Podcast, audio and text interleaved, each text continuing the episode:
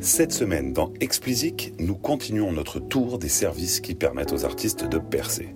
Alors après Instagram et YouTube, c'est l'heure de TikTok, anciennement Musicali, euh, d'être passé à la loupe. Pour ceux qui ne connaissent pas TikTok, c'est une app qui permet de faire des petites vidéos de lip sync, de danse ou de comédie. Donc l'utilisateur se crée un compte et peut ensuite, en associant son image à de la musique, créer une petite vidéo de 15 secondes qu'il mettra ensuite en ligne sur l'application. Si vous n'avez pas encore essayé, allez-y, téléchargez l'app, c'est hyper marrant à faire. Pour vous donner une idée de son succès, TikTok figure dans le top 4 des applications les plus téléchargées dans le monde depuis fin 2018. L'application est disponible dans 150 pays et réunit plus de 500 millions d'utilisateurs chaque mois. Presque 80% de ceux-ci ont moins de 40 ans et la majorité sont des adolescents, voire des enfants. Si des célébrités telles Jimmy Fallon ou encore Tony Hawk sont actifs sur la plateforme, elle a réussi à créer ses propres stars qui, grâce à leur succès, voient leur notoriété grandir à l'extérieur, sur Instagram par exemple. En termes d'engagement, en revanche, l'application peine face au poids lourd du secteur, avec 29% d'engagement pour TikTok contre 95% en moyenne pour les Instagram, Snapchat, YouTube ou encore Facebook. L'engagement est, dans ce cas, calculé en regardant le nombre d'utilisateurs actifs par mois qui utilisent le service chaque jour. Du point de vue de l'industrie, TikTok paie déjà les labels pour utiliser leur catalogue. Le succès grandissant de l'application est vu comme une opportunité de générer des revenus supplémentaires. La controverse est assez classique. Les labels se basant sur le nombre impressionnant de téléchargements de TikTok veulent augmenter sérieusement les revenus perçus. Leur argument est que sans leur catalogue, l'application ne serait pas aussi attractive et ne connaîtrait donc pas un tel succès. De l'autre côté, TikTok réplique en expliquant que, n'étant pas un service de streaming mais une plateforme de création de vidéos, ils ne doivent pas payer les mêmes taux de royalties que Spotify. C'est surtout côté promotion que TikTok a des arguments à faire valoir. Les petites vidéos créées sur le service sont des mêmes qui peuvent prendre un titre et le rendre viral, parfois quelques mois après sa sortie. Le cas de Lil Nas X est le plus connu avec son titre All Time Road qui est sorti fin 2018 et qui aura attendu le printemps 2019 pour être classé numéro 1 aux États-Unis grâce au succès fou qu'il a connu sur TikTok. Ainsi, on pourrait penser que les labels ont au moins autant, voire plus besoin de TikTok que l'inverse. Et la signature de Lil Nas X chez Columbia prouve bien que la plateforme est devenue un terrain de chasse pour les A&R à travers le monde.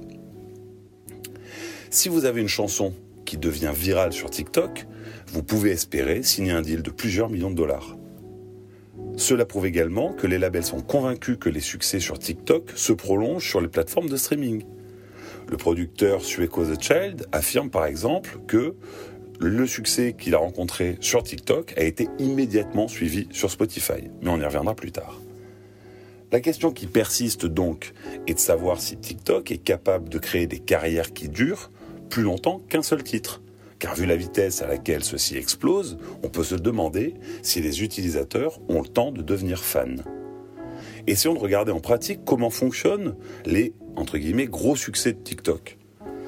Prenons par exemple, pour commencer, l'exemple de Flo Milli, dont le titre Beef Flow Mix a atteint la deuxième place euh, du Viral 50 sur Spotify aux États-Unis en avril. L'artiste, déjà disons-le, n'utilise pas TikTok, mais elle a quand même vu son titre exploser grâce au potentiel qu'il avait de devenir un mème.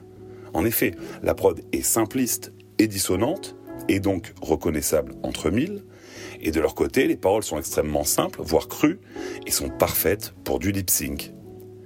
Il aura fallu que d'autres artistes tombent sur un de ces mêmes et en parlent autour d'eux pour qu'un manager s'intéresse au phénomène et permette, grâce à son savoir-faire, au succès de se prolonger dans le temps.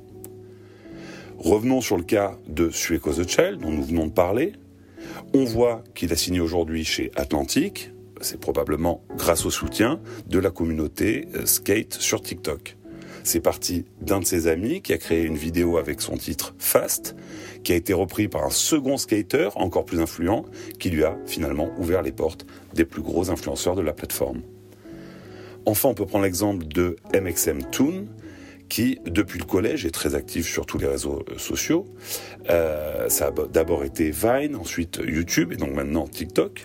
Il aura tout de même fallu que son manager insiste un petit peu pour la persuader que ses chansons mélancoliques pouvaient convenir à TikTok. Et grand bien lui en a pris, puisque aujourd'hui, elle a 600 000 followers sur la plateforme. Du coup, elle peut elle-même, dans ses vidéos, faire la promotion de ses derniers titres. Elle fait de la musique depuis longtemps et propose donc plusieurs titres sur les plateformes de streaming. Certains sortis en 2017 totalisent plusieurs dizaines de millions de streams sur Spotify après avoir explosé sur TikTok. Son dernier titre, lui, a été utilisé dans plus de 50 000 vidéos sur la plateforme. MXM Toon est peut-être l'exemple le plus frappant de succès alimenté par TikTok qui réussit à durer. On peut commencer à parler de carrière. D'ailleurs, elle commence à tourner, vend du merch sur son site, etc. L'industrie qui surveille TikTok comme le lait sur le feu sera heureuse d'apprendre que, cerise sur le gâteau, selon MXM Toon, TikTok lui a permis de rassembler des fans prêts à acheter des tickets pour venir la voir en concert. Je vais suivre l'avancée des négociations entre TikTok et les labels et dès que nous aurons du nouveau, euh, je vous tiendrai au courant. Par ailleurs, il semblerait que Facebook prépare une application pour contrer TikTok et souhaite la sortir très bientôt. Là aussi, je vous tiendrai au courant. J'espère que vous avez apprécié écouter cet épisode autant que j'ai apprécié le produire.